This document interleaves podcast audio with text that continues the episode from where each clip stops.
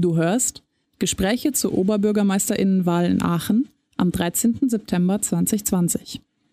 Der Aster im Gespräch mit Matthias Dopatka von der SPD. Aufgrund von Corona finden die Gespräche digital statt. Du hörst den Mitschnitt aus einer Videokonferenz. Wir bitten darum, technische Schwierigkeiten zu entschuldigen. Herzlich willkommen zu unserem heutigen Podcast des Asters. Der Podcast verfolgt äh, das Ziel, Kommunalpolitik und Studierendenschaft an einen Tisch zu setzen und gemeinsam über Themen und äh, interessante mögliche Projekte zu sprechen. Und heute zu Gast begrüße ich ganz herzlich Herrn Matthias Dopatka. Matthias, ähm, du bist derzeit ähm, der Kandidierende ähm, Kandidat der SPD für die Wahl des äh, Oberbürgermeisters in Aachen. Herzlich willkommen an dieser Stelle. Und Marc Stössel, du bist Vorsitzender des Asters und vertrittst an dieser Stelle die Studierendenschaft der RWTH. Ähm, vielen Dank, dass ihr beide heute hier seid und ähm, wir gemeinsam sprechen können. Und äh, an dieser Stelle, Matthias, möchtest du dich vielleicht unseren Hörerinnen und Hörern einmal kurz äh, vorstellen? Ja, vielen Dank. Äh, vielen Dank erstmal, dass ich äh, heute hier sein darf. Ähm, ja, mein Name ist Matthias Stopatka. Ich äh, glaube, ich habe eine Biografie, die gar nicht so unüblich ist für weite Teile der Studierendenschaft an der RWTH. Auch ich bin damals äh, wegen dem Studium äh, nach Aachen gezogen und äh, bin 2003 dann hier angekommen. Damals übrigens noch zu einer anderen Rahmenbedingung, was die Mietpreise anging. Das war damals noch ziemlich günstig in Aachen. Da, äh, es hat sich ja ein bisschen gedreht. Ähm, ich habe dann ähm, Wirtschaftsgeografie studiert, ähm, auf Magister, im Nebenfach dann politische Wissenschaft und äh, Volkswirtschaftslehre. Also damals bei Magister waren es noch drei Studiengänge und nicht zwei. Ja, und äh, in der Zeit dann, die ich hier in Aachen verbracht habe, ähm, bin ich dann äh, quasi hängen geblieben, habe dann auch äh, Freundschaften hier geschlossen, bin dann ehrenamtlich in der Studentenvertretung am Institut für politische Wissenschaft aktiv gewesen, ähm, irgendwann in der Partei aktiv gewesen, irgendwann ist man so hängen geblieben ja, und dann habe ich äh, meine spätere Frau hier kennengelernt äh, und äh, jetzt sind wir selber Eltern geworden im Februar und äh, ich glaube, äh, Aachen, das äh, lässt mich nicht mehr los, hier werde ich noch eine ganze Zeit bleiben. Ja, ähm, vielen Dank an der Stelle für deine kurze Vorstellung.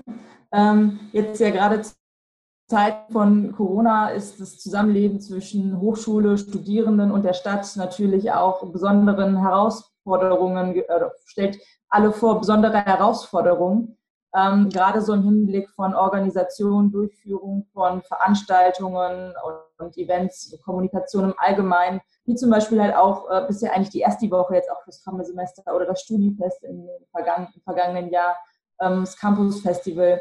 Ähm, und ähm, als Studierendenschaft interessiert uns natürlich auch immer, welche Rolle von wie, oder wie nimmst du die, die Rolle von studentischen Veranstaltungen innerhalb Aachens wahr? Ja, also ich würde mal sagen, gut mit Potenzial nach oben. Ähm, gut deswegen, weil ich erinnere mich gut äh, daran, dass das äh, früher noch schlechter war. Also äh, ich glaube, es sind schon so ein paar Schritte in die richtige Richtung gemacht worden, äh, aber ich glaube, da kann noch viel mehr kommen. Also Beispielsweise, äh, wenn ich an die erste Rallye denke, zurückdenke, damals, als ich Selbstbetreuer war, äh, da gab es auch dann teilweise mal ganz arge äh, Diskussionen zwischen Teilen der Stadtgesellschaft und den äh, Studierenden. Ähm, und äh, da gab es dann auch Forderungen, das alles viel stärker zu reglementieren. Ähm, da waren teilweise relativ verhärtete Fronten. Das hat sich dann schon deutlich verbessert. Ähm, aber es gibt auch noch deutlich mehr Potenzial nach oben. Für mich ist dabei wichtig, ähm, dass ich oft als jemand, der selber über das Studium nach Aachen gekommen ist, oft so ein Gefühl habe, dass vielen Alteingesessenen in Anführungsstrichen gar nicht bewusst ist, was für einen großen Anteil des Lebens in Aachen eigentlich die Studierenden ausmachen. Und wenn ich mir überlege, dass knapp ein Fünftel der gesamten Bevölkerung eigentlich Studierende sind, äh, dann finde ich auch, dann hat, dann hat auch die Studierendenschaft als Ganzes auch ein Recht, in der Stadt auch stattzufinden. Also wir, es gibt ja auch andere gute, begründete Traditionsveranstaltungen wie Karneval, wo ja auch niemand äh, Frage stellt, dass es in Ordnung ist, dass dann mal für ein paar Tage auf dem Katschhof äh, ein großes Zelt aufgebaut wird und ähnliches. Und ähm, mir ist eben wichtig, dass dieses Bewusstsein von beiden Seiten aber in, zueinander, ähm, von beiden Seiten äh, weiter gepflegt wird. Ähm, wie gesagt, beim Thema Erstdirelli, glaube ich, gab es da schon Verbesserungen. Jetzt ganz aktuell finde ich ein gutes äh, Projekt der Zusammenarbeit ist beispielsweise die Unterführung äh, bei euch vom AStA. Äh, die ist ja wirklich jetzt schön gestaltet worden. Die ist ja auch jahrelang stiefmütterlich behandelt worden. Ähm, aber meiner Meinung nach ist im Grunde für die Zukunft mir wichtig, ähm, dass auch wenn ich Oberbürgermeister werden sollte, ich auch sehr regelmäßig den Austausch mit der Studierendenschaft suchen werde, ähm, damit ich beispielsweise auch dann eben mal auch in Zukunft dann, wenn ich zum Beispiel gerne eingeladen werde, auch mal ins Studierendenparlament kommen kann oder äh, auch den direkten Draht zum Aster dann da direkt erhalten kann, ähm, weil das macht man standardmäßig mit den anderen Vereinen und mit den anderen Kulturschaffenden. Warum das beim, ja, bei der Studierendenschaft nicht unbedingt so stattfindet, ist mir nicht ganz klar. Also das so als Einstieg. Ihr könnt ja gerne jetzt nachhaken. Also ich würde mal sagen, wir haben da ein Stück schon äh, geschafft äh, zu der Zeit, wo ich damals hier studiert, äh, studiert habe. Aber das kann noch ein ganzes Stück besser werden. Hm. Marc, wie, wie, bewertest du den Stellenwert studentischer Veranstaltungen aus Perspektive des Asters? Ja, also ich, ich bin da äh, in vielen Punkten so, was ich auch von früher höre, äh, sehr dabei. Es ist auf jeden Fall besser geworden, was für legendäre Stories ich aus erst die Zeiten von vor ein paar Jahren höre. Da waren die Fronten noch wirklich was verhärtet. Das hat sich auf jeden Fall gebessert. Was, Alles nur Gerüchte, da ist nie was Schlimmes passiert. Ja, genau, genau. Äh, was, was ich äh, mir da wünsche, sind zwei Sachen. Auf der einen Seite halt wirklich dieses Potenzial, was da ist, ähm, noch auszubauen und dann halt auch, wie an Karneval, wo dann ja auch die, zum Beispiel die Lernräume ein bisschen wegstecken müssen, weil dann da in der Nähe der Karnevalsumzug lang geht oder ähnliches. Ähm, die Studierenden da ein bisschen wegstecken, dann halt auf der einen Seite auch mal zu sagen, okay, ist erst die Zeit, da ist mal auch zwei Tage in Aachen was lauter. Ähm, und auf der anderen Seite halt auch Kulturräume schaffen können, wo dann auch mal wir als Studierendenschaft oder Fachschaften, Teil der Studierendenschaft, dann Veranstaltungen machen können. Aktuell ist da die Situation nicht ideal in Aachen. Es ist sehr schwer, Räume zu finden. Und draußen gibt es dann ab 22 Uhr äh, Lärmbeschränkungen, äh, die ja auch aus guten Gründen da sind. Nur manchmal an manchen Tagen im Jahr, wo man sich dann denkt, ah, wir machen jetzt ja einmal Campus Festival, wäre es nicht schön, einmal bis 23 Uhr Lärm machen zu dürfen oder Musik, wie es andere nennen. Ähm, das, das würde mich dann doch freuen, dass man da irgendwie das mal angeht und da ein bisschen dieses ehrenamtliche Engagement, was dann auch meistens aus meiner Perspektive der ganzen Stadt zugutekommt, zwar primär an Studierende gerichtet, ähm, das Campus Festival, natürlich jeder herzlich eingeladen ist zu kommen, ähm, dadurch dann äh, an manchen Stellen auch, ähm, dass dann ja ein bisschen gewertschätzt wird, wenn da Möglichkeiten entstehen und man das Engagement dadurch wertschätzt, dass man ihm viel Freiheit lässt. Ja. Kann ich da vielleicht einen konkreten Punkt noch mit zu einbringen? Ähm, nämlich genau das, was du gerade gesagt hast, da rennst du bei mir offene Türen ein. Ähm, ich selbst höre beispielsweise sehr gerne Live-Musik und äh, sehe es eben so, wir haben, äh, ich denke mal, die wahrscheinlich prominenteste Stelle ist der Musikbunker, der ein gutes Angebot bietet, wirklich für, für drei bis 400 Leute, so maximal. Aber da ist dann auch das Limit von den Auftrittsmöglichkeiten, von der Größe dort. Wir haben natürlich äh, viele äh, kleine Clubs, wir haben viele äh, kleine Kneipen, aber auch da, da, da, geht das dann, wenn überhaupt mal bis zu 100 Leute. Das heißt, äh, wir haben eigentlich durchaus sowohl mit eigenen Künstlerinnen und Künstlern vor Ort, als auch mit, äh, ja, mit fremden, externen Künstlerinnen und Künstlern, die gerne nach Aachen kommen, durchaus eine aktive Szene. Aber eigentlich fehlt uns was, was dann so zwischen 500 und äh, 3000 ist, sage ich mal. Also wenn ich mir zum Beispiel so einen, so einen typischen Tourplan von einer Top Ten Band äh, in Aachen, äh, in Deutschland angucke, dann sind die dann in Krefeld, in Münster, dann sind die dann in Braunschweig. Das sind alles Städte, die ungefähr die gleiche Größenordnung haben wie Aachen, aber wir haben keinen Veranstaltungsraum für diese Größenordnung. Das ist zum Beispiel mir auch ein Anliegen, ähm, wie wir zum Beispiel beim Thema Stadtentwicklung, wo wir gleich noch zu kommen, auch darüber reden können, dass wir da als Stadt diese Lücke, ähm, diese Lücke schließen. Denn der einzige Ort ist der Eurogress ähm, und äh, der Eurogress ist halt eher so auf Kongresse angesiedelt. Ich sag mal, es ist nicht das Ambiente, wo dann Bad Religion oder die Toten Hosen auftreten würden, klassisch. Ähm, also da ist halt äh, definitiv eine Riesenlücke da. Und ähm, du hast gerade das Thema angesprochen, dass mit dem Problem in der Innenstadt, mit der, äh, mit, mit der, mit der Lärmfrage, mit im Grunde dem, äh, äh, dem Lärmschutz. Ähm, wir müssen meiner Meinung nach eben auch eine Möglichkeit schaffen, etwas so in einer eigenen Mehrzweckhalle, einer ähm, ähm, auch Musik, musikalisch nutzbaren Halle zu schaffen, weil wir eben draußen das Limit haben, um 22 Uhr eigentlich den Stecker ziehen zu müssen. Und ähm, da wirklich, also wenn ich überlege, wie viel Potenzial Aachen hat, äh, da haben wir noch eine riesen Leerstelle. Hm. Ähm, du hast gerade schon das Stichwort Stadtentwicklung ähm, eingeworfen. Ähm, das, was der, der Studierendenschaft oftmals auffällt, oder das ist eine Frage, die auch oft aufkommt, viele Studierende kommen nach Aachen wegen des Studiums. Und äh, die Hochschulen bieten einen großen Stellenwert für Aachen. Und allein schon demografisch hast du ja gerade auch gesagt, viele, also zwischen 20 und 34 Jahren befindet sich eigentlich jeder dritte Aachener in diesem Alter, wenn man es so betrachtet. Und viele Studierende verlassen aber auch nach dem Studium wieder die Stadt.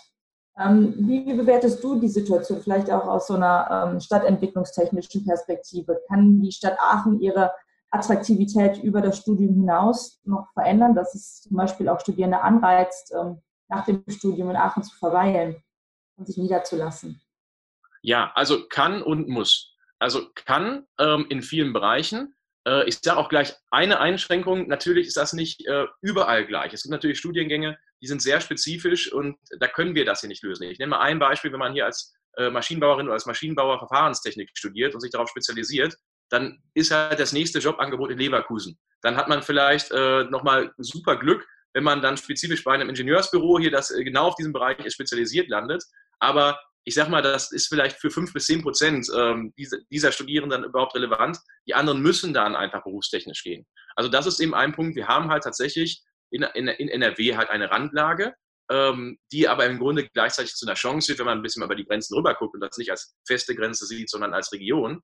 Ähm, aber es wird eben immer einen Teilbereich der Studierenden geben, die einfach berufsbedingt nicht in Aachen gehalten werden können. Aber es gibt gleichzeitig einen viel größeren Bereich äh, von Studierenden, die eigentlich gerne hier bleiben würden und eigentlich prinzipiell hier bleiben könnten. Aber da ist natürlich das Gesamtangebot das Entscheidende. Und da, ähm, man nennt ja auch in Wirtschaftsgeografie immer die weichen und die harten Standortfaktoren. Ähm, und äh, zu den weichen äh, Standortfaktoren gehören natürlich dann sicherlich Dinge wie das Theater Aachen, dazu gehört dann sicherlich ein gutes Angebot an äh, Kita-Plätzen und äh, dazu gehört aber auch eben eine Multifunktionshalle, wo man vielleicht, äh, wenn man mal etwas andere Musik hören will als im Theater Aachen, dann angeboten wird. Ähm, da kann man natürlich viel attraktiver werden. Ähm, was übrigens auch sehr wichtig ist, sind halt die, die Wohnpreise. Also auch das ist einfach immer schwieriger für viele Leute, überhaupt eine Wohnung zu finden. Also ich sehe das selber beruflich, betreue ich die Stadt Aachen ähm, als Gewerkschaftssekretär.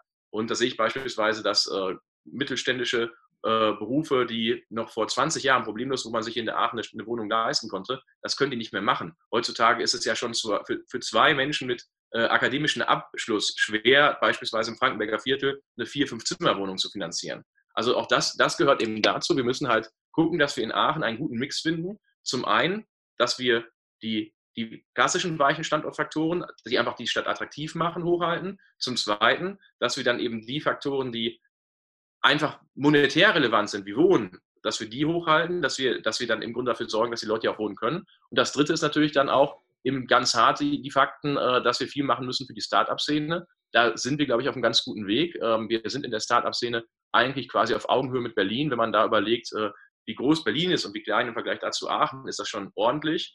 Ähm, wir haben jetzt ja im Grunde durchaus äh, verschiedene Inkubatoren und äh, verschiedene Startup-Zentren weiter ausgebaut, aber da sind wir bei einem Weg, wo man nicht stehen bleiben darf. Also in dem Bereich bei Startups, äh, bei Ausgründungen aus der RWTH ist natürlich Stillstand, ist Rückschritt. Und da muss man kontinuierlich ja, dranbleiben. So, so jetzt ein bisschen so ein Parcours. Wenn ich mal zu lange antworte, dann unterbrecht mich gerne. Aber das ist äh, mir ein äh, sehr wichtiges Thema. Nee, ich hätte, mhm. äh, machen wir sehr gerne und ich hätte auch schon direkt den, den ersten Furch. Ich glaube, genau diese äh, Bewusstsein von weichen und harten Faktoren, ähm, das mitzunehmen, vor allem halt auch schon, dass im Studium man die weichen Faktoren merkt, wie wir eben schon gesagt haben. Also die Campusentwicklung ist ja ein großes Thema von ähm, Herrn Rüdiger, also dem Rektor der RWTH und was wir uns auch als AStA am Anfang unserer Amtszeit vor einem Jahr auch mal auf die Fahne äh, geschrieben haben, dass wir uns da auch für einsetzen. Die Unterführung ist ein sehr schönes Projekt. Wir, noch, wir, wir sind noch ein paar mehr dran und hoffen, dass da halt Entwicklungen kommen. Ähm, aber ich glaube, man braucht halt diese Veränderung, muss auch sehen, dass hier in der Kultur gearbeitet wird. Ähm, wie man an Kulturen arbeiten kann, ist eine andere Frage, ob das jetzt hart oder weich ist, aber ähm, dass halt irgendwie was passiert, damit man halt auch hier bleiben möchte und merkt, ah, hier kümmert sich jemand drum und hier wird an der Lebensqualität für die äh, Studierenden äh, jetzt aus meiner Perspektive halt gearbeitet, damit man halt hier bleiben möchte und nicht äh, die Ponte wegstirbt und äh, die an, anderen beiden Stellen, Musikbunker hast du schon genannt, und zwar an anderen Stellen ist sehr, sehr schwer in Aachen, wenn man äh, irgendwann wirklich nur noch auf der Ponta ein Bier trinken gehen kann. Ähm, ich glaube, das ist vielen Leuten auch dann irgendwo wichtig, dass hier eine diverse Kultur dann auch entsteht. Darf ich noch zwei konkrete Beispiele noch wieder dazu bringen? Weil das ist wirklich, das ist halt so mein, äh, merkt man wahrscheinlich auch im Studium her, also ich hätte es ja nicht umsonst, äh, habe ich es ja studiert. Äh, zwei konkrete Punkte, die ich gerne anstoßen würde in den nächsten fünf Jahren, ist zum einen die Umgestaltung des Kammernbereiches ähm, weil das ist halt das, was, da kommen wir im Grunde, das geht auch ein bisschen in die erste Frage, die ihr gestellt habt, rein. Ähm, das kann im Endeffekt, wenn wir das Kammern richtig gestalten, kann das sozusagen ein Einstiegsfenster sein für die gesamte Stadtgesellschaft. Also mir schwebt das wirklich vor, wenn man es vernünftig gestaltet, dass da auch ein Zusammenkommen stattfinden kann von Studierenden und äh, vom Rest der Stadtbevölkerung, weil eben dieses, wir haben ja eigentlich gute Ausgangssituationen. Es gibt ja viele andere Universitätsstädte, Bochum beispielsweise als Musterbeispiel, wo dann der Campus so wie so ein UFO am Rande der Stadt ist. Und natürlich, Camp das Campusareal ist riesengroß, aber das Kammern, das reicht ja fast an den Markt heran, das Kammern-Forum. Und wenn man das äh, so gestaltet in der Neukonzeption, dass man die Stadtgesellschaft als Ganzes mitnimmt, da sehe ich eine riesengroße Chance, äh, die RWTH noch vom Bewusstsein ganz anders zu verankern in der Gesellschaft. Und das ist ein Punkt, der mir sehr, sehr wichtig ist, der in den nächsten fünf Jahren, glaube ich, wo wir große Weichenstellungen dann da voranbringen werden. Ein zweiter Punkt, der mir sehr wichtig ist, ähm, das ist, glaube ich, ein bisschen untergegangen. Das haben wir schon im Antrag äh, im November, als ich nominiert worden bin als OB-Kandidat für die SPD, äh, eingebracht. Ich möchte gerne in Aachen ein kombiniertes Studierenden- und Azubi-Wohnheim voranbringen. Ähm, deswegen kombiniert, äh, weil ich weiß, wie stark der Wohnungsdruck ist im Bereich der Studierenden. Der ist aber auch extrem hoch im Bereich der Azubis. Und äh, meine Traumvorstellung wäre jetzt im Grunde die, wir, wir, wir werden, und da, da kommt jetzt das Wirtschaftsgeografische, äh, bei GIS gibt es ja immer diese verschiedenen Layer, äh, die man, diese verschiedenen Ebenen, die man da hat. Und wenn man im Grunde sich Aachen anschaut, haben wir eigentlich zwei Aachens. Wir haben einmal das Aachen der Studierenden, äh, die benutzen eigentlich dieselben Straßen, dieselben Wege, dieselben Plätze. Und da haben wir das Aachen der anderen Leute. Wir benutzen auch dieselben Plätze, dieselben Straßen, aber man geht ganz oft aneinander vorbei hat gar keine wirklichen Überschneidungen im in der normalen Alltagsrealität. Also ich glaube, bei den Studierenden, die wenigsten haben in ihrem Freundeskreis Azubis und die wenigsten Azubis haben dann, außer sie kommen aus Aachen, Studierende in ihrem Freundeskreis. Und meine Traumvorstellung wäre, wenn die Stadt das in die Hand nimmt und beispielsweise, es muss nicht am Büchel sein, aber es kann am Büchel sein, wenn wir da sagen würden, wir schaffen da ein Wohnheim, wo wir wirklich sagen, das ist vollkommen irrelevant, ob das jetzt Azubis oder Studierende sind. Und das ist für alle offen. Beispielsweise, man hat einen Gang und bei der ersten Tür, da sitzt dann beispielsweise eine Frau, die studiert an der RWTH Mathematik. Bei der zweiten Tür ist dann äh, ein äh, Azubi, der Gärtner beim Stadtbetrieb ist. Bei der dritten Tür ist dann ein, ein Student äh, der äh, Kato und ähnliches. Und die Menschen le leben quasi schon Tür an Tür. Von außen sieht man gar nicht, was man macht. Und dann hat man Gemeinschaftsräume und dann kann man sich beispielsweise helfen. Dann ist vielleicht einer, der beim Handwerksbetrieb äh, Azubi oder Lehrling ist. Der hilft dann vielleicht mal, wenn der, wenn, wenn wenn der IKEA-Schrank wieder nicht passt äh, und kann handwerklich helfen. Und dann die Studentin der Mathematik hilft dann vielleicht äh, bei der Vorbereitung beim Berufskolleg für die nächste Klausur. Also das, glaube ich, wäre so ein Weg, wo wir diese zwei Welten, Studierendenschaft und Azubis und Stadtgesellschaft ganz viel mehr miteinander verzahnen können. Also das wäre einer meiner Wunschträume, dass wir das in der nächsten Legislaturperiode hinbekommen. Insgesamt ist ja auch dann die Wohnsituation, also jetzt um mal nur aus der Studieperspektive, Azubi äh, bin ich leider nicht noch nebenbei, ähm, sprechen zu können. Die Wohnsituation ist sehr wichtig. Ich glaube auch, wenn man sich auch ja WGs und Wohnheime anguckt, dass da auch ein Potenzial des Zusammenlebens dort immer entsteht. Also ich bin ja da auch in Gesprächen mit äh, Vertretern der ähm, Wohnheime, der Türme oder ähnlich, die auch in einer gewissen Art und Weise organisiert sind, in der studentischen Selbstverwaltung und ähnlichem. Ähm, und ich glaube, dass allein so Aspekte dann stark zum Zusammenleben und auch zu einem Austausch führen. Und das finde ich auch immer das, das Schöne. Ich das als zum Beispiel aus meiner Gastrozeit, äh, als ich in der Gastro gearbeitet habe, auch immer mit, wie dann Studierende, weil sie halt irgendwie Orte haben, wo man andere Leute dann trifft. Und dann trifft man halt den Firmenbesitzer oder den Lehrstuhlmitarbeiter, äh, weil er gerade neben einem trinkt in Aachen, äh, ein Bierchen oder ein alkoholfreies Getränk ja auch. Ähm, und dann man sich dann kurz austauscht und dann wirklich teilweise Ideen für äh, Literaturrecherchen, die ich dort mitbekommen habe, bis zu Hiwi-Stellen, die dann so, weil es ja diese enge Community mit äh, Begegnungsorten ist, halt nach passieren kann. Und das ist dann natürlich auch ein Riesenpotenzial, was ich dort auch sehen würde. Auf jeden Fall. Vielleicht ein, ein kleiner, äh, eine Anekdote quasi so am Rande, was ja viele nicht äh, wissen. Der größte Ausbilder der äh, Region hier ist die RWTH. Also wenn ich mir eine, allein überlege, wie viele hunderte Azubis an der FTH sind, die quasi dieselben Gebäude benutzen wie die Studenten, hat gar keinen Austausch. Ich sage mal, auch da ist eine Menge Potenzial. Hm. Und ähm, wenn wir schon über, ähm, über Leben in, und Attraktivität der Stadt Aachen, Aufenthaltsqualität sprechen, ähm, gehört natürlich dazu auch in gewisser Weise das große Thema Mobilität. Ähm, Mobilität ist für viele Studierende eigentlich so eine der alltäglichsten Situationen, Schnittstellen mit, dem, mit Kommunalpolitik. Und in der erweiterten Betrachtung natürlich dann halt auch Verkehrsplanung von hohem Interesse, jetzt gerade mit, dem, äh, mit den Überlegungen und den Ausbauvorhaben zu Campus West. Und die Uni oder die Arbeit für auch Auszubildende oder ähm, weitere Arbeitnehmer in Aachen ist für viele trotz der vermeintlich äh, geringen räumlichen Distanz, die es zu überwinden gilt in Aachen, ähm, ja, schwer zu erreichen. Also viele haben ein Problem damit, von A nach B zu kommen, obwohl Aachen ja rein, rein flächentechnisch betrachtet gar nicht so groß ist. Ähm, wie, nehm, wie, nimmst du die Situation äh, wahr, Matthias? Ja, also ich sehe die tatsächlich als äh, sehr problematisch an, weil wir hier in Aachen viele Faktoren haben, die zusammenkommen. Also wir haben einmal eine äh, sehr alte historische Bausubstanz im Innenstadtbereich, ähm, die erstmal dafür sorgt, dass die, Städte, äh, dass die Straßen eine begrenzte Breite haben. Also dadurch einfach, dass Aachen relativ historisch alt ist, was ja gut ist, ähm, äh, haben wir in vielen Straßen gar nicht so die Spielräume, mustergültig äh, alle Verkehrsteilnehmer vernünftig und gleichzeitig unterzubringen. Das bedeutet, man muss Prioritäten setzen. Man muss dann entscheiden, was bringt man unter, wenn man nicht genug Platz hat. Weil ich sag mal, wäre schade, beispielsweise auf Allee, wenn man links und rechts die Häuser abreißen würde, nur damit man mehr Platz hat. Ähm, und wir haben Verkehrskonzepte, ich finde, das wird schon deutlich, wenn man sich den Bushof beispielsweise anguckt, die sind eigentlich so in den 60er Jahren eigentlich vorangebracht worden. Also es gibt eine sehr starke Fixierung auf das Automobil. Ähm, das ist eigentlich fast überall dominant.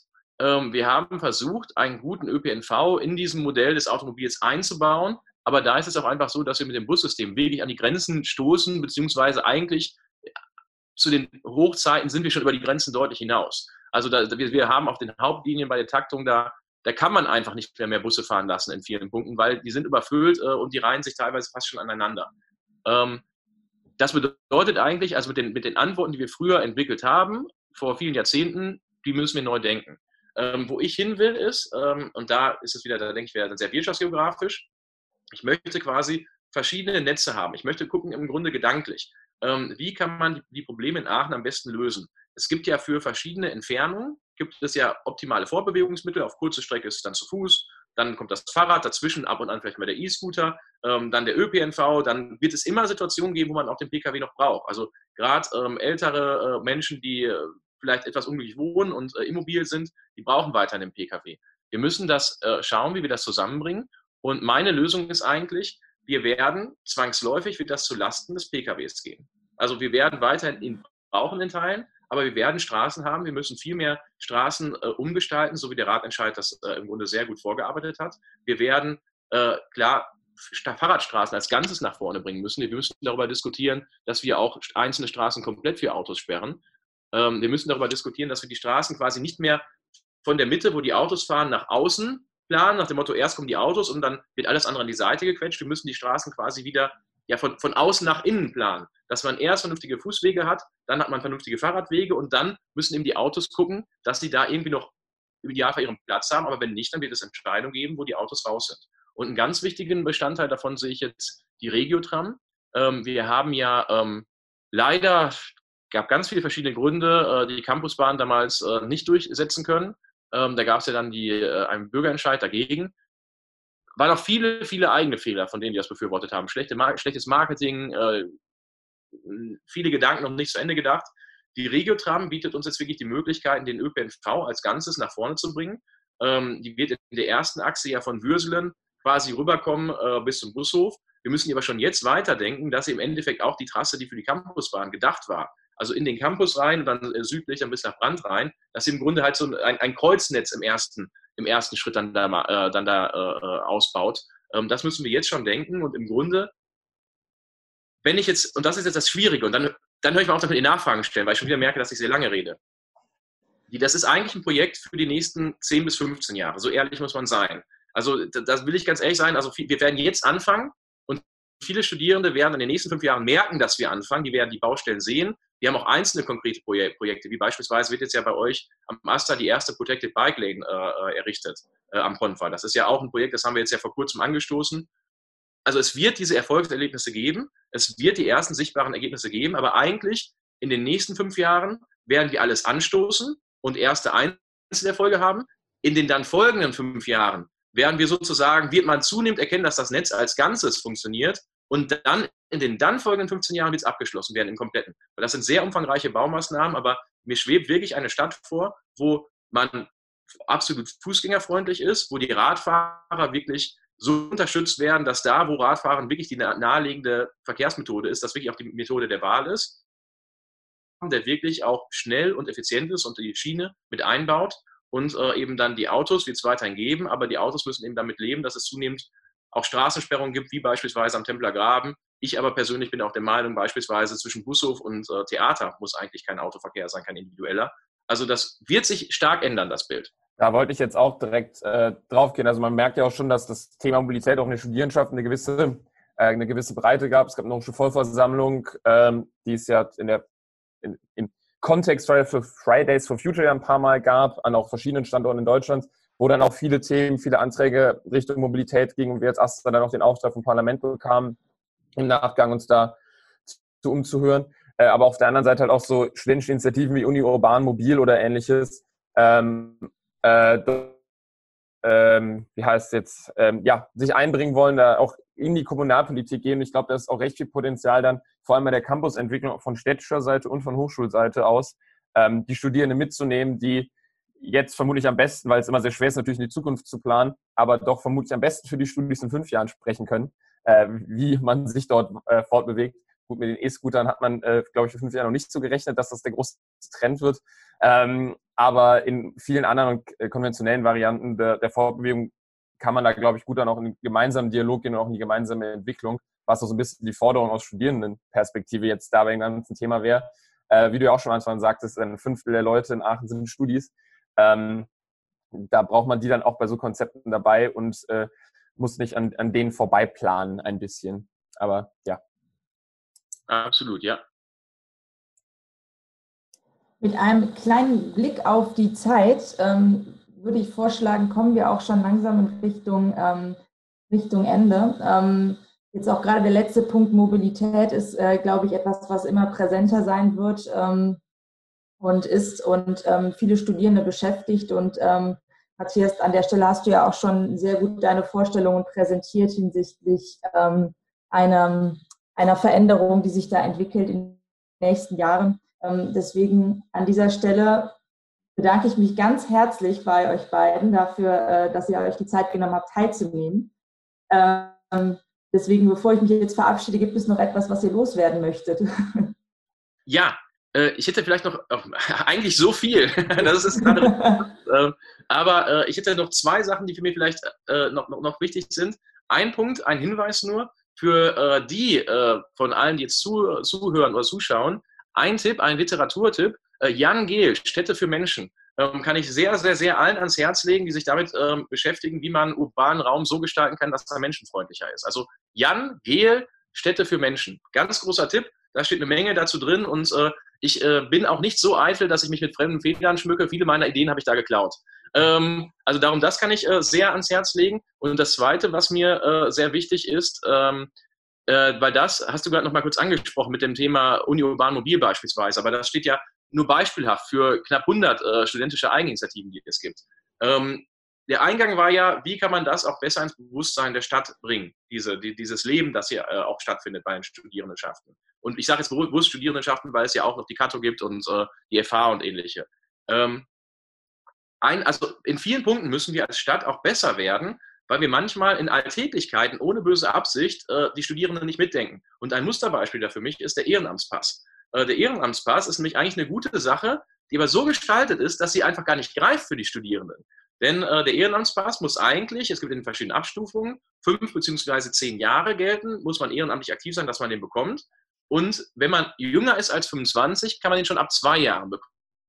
Das bedeutet aber beispielsweise, wenn ich mir das überlege, wenn man im Studierendenparlament aktiv ist oder wenn man im AStA aktiv ist oder in einer der anderen Eigeninitiativen, dann muss man zwei Jahre da überhaupt aktiv sein, um dann ihn beantragen zu können und dann kriegt man ihn dann erstmal ausgestellt, ausgestellt. Und wenn immer noch, wenn ich überlege, dass wir ja viele auch Bachelorstudierende hier haben, äh, die dann oft auch nur, ich wünsche mir, dass die, haben wir ja gerade darüber gesprochen, dass sie länger hier bleiben, aber äh, oft dann nur drei Jahre hier sind, dann müssen im Grunde an Tag eins, also beim Einschreiben im Grunde schon sich ehrenamtlich engagieren, zwei Jahre aktiv sein, müssen dann sofort am nächsten, also wenn das die zwei Jahre voll sind, dann zur Stadt rennen, diesen, diesen Pass beantragen, um ihn dann noch ein Jahr nutzen zu können. Und äh, das geht natürlich an der Lebenswirklichkeit von Studierenden komplett vorbei. Und das ist zum Beispiel für mich auch so ein Punkt, wo ich sagen würde, warum gehen wir da nicht ran, dass wir sagen, bei Studierenden und bei Azubis ist beispielsweise, wenn man ein halbes Jahr lang sich engagiert, dann wird er schon ausgestellt. Weil ich sage mal, äh, AStA oder auch andere Initiativen, die macht man ja nicht, äh, äh, weil man sagt, hey, da äh, täusche ich jetzt Engagement vor, damit ich den Ehrenamtspass bekomme. Der ist ein netter Bonus. Also den kriegt man dann als Anerkennung der Stadt dafür, dass man sich engagiert. Aber das ist ja nichts, äh, wo man dann sagt, dann mache ich ein halbes Jahr mit, äh, dann habe ich den und dann höre ich mit meinem Engagement auf, weil dann habe ich ja die Vorteile vom Ehrenamtspass. Aber mir ist das wichtig, auch bei so Kleinigkeiten. Bei Kleinigkeiten, die in der Stadt, in auch in der Verwaltung manchmal nicht mitgedacht werden, was die Studierenden angeht, die konsequenter mitzudenken. Da ist der Ehrenamtspass ein Beispiel, aber es gibt noch viel mehr. Aber das würde jetzt den Rahmen sprengen. Ähm, das ist eben mir generell wichtig, was ich mitnehmen will. Ich will auch da als, als dann, wenn alles aus meiner Sicht klappt, Oberbürgermeister in Zukunft, äh, möchte ich dann äh, die, quasi die Interessen und die Belange der Studierendenschaft auch bei den, in Anführungsstrichen, Kleinigkeiten immer mitdenken und mit in die Verwaltung nehmen.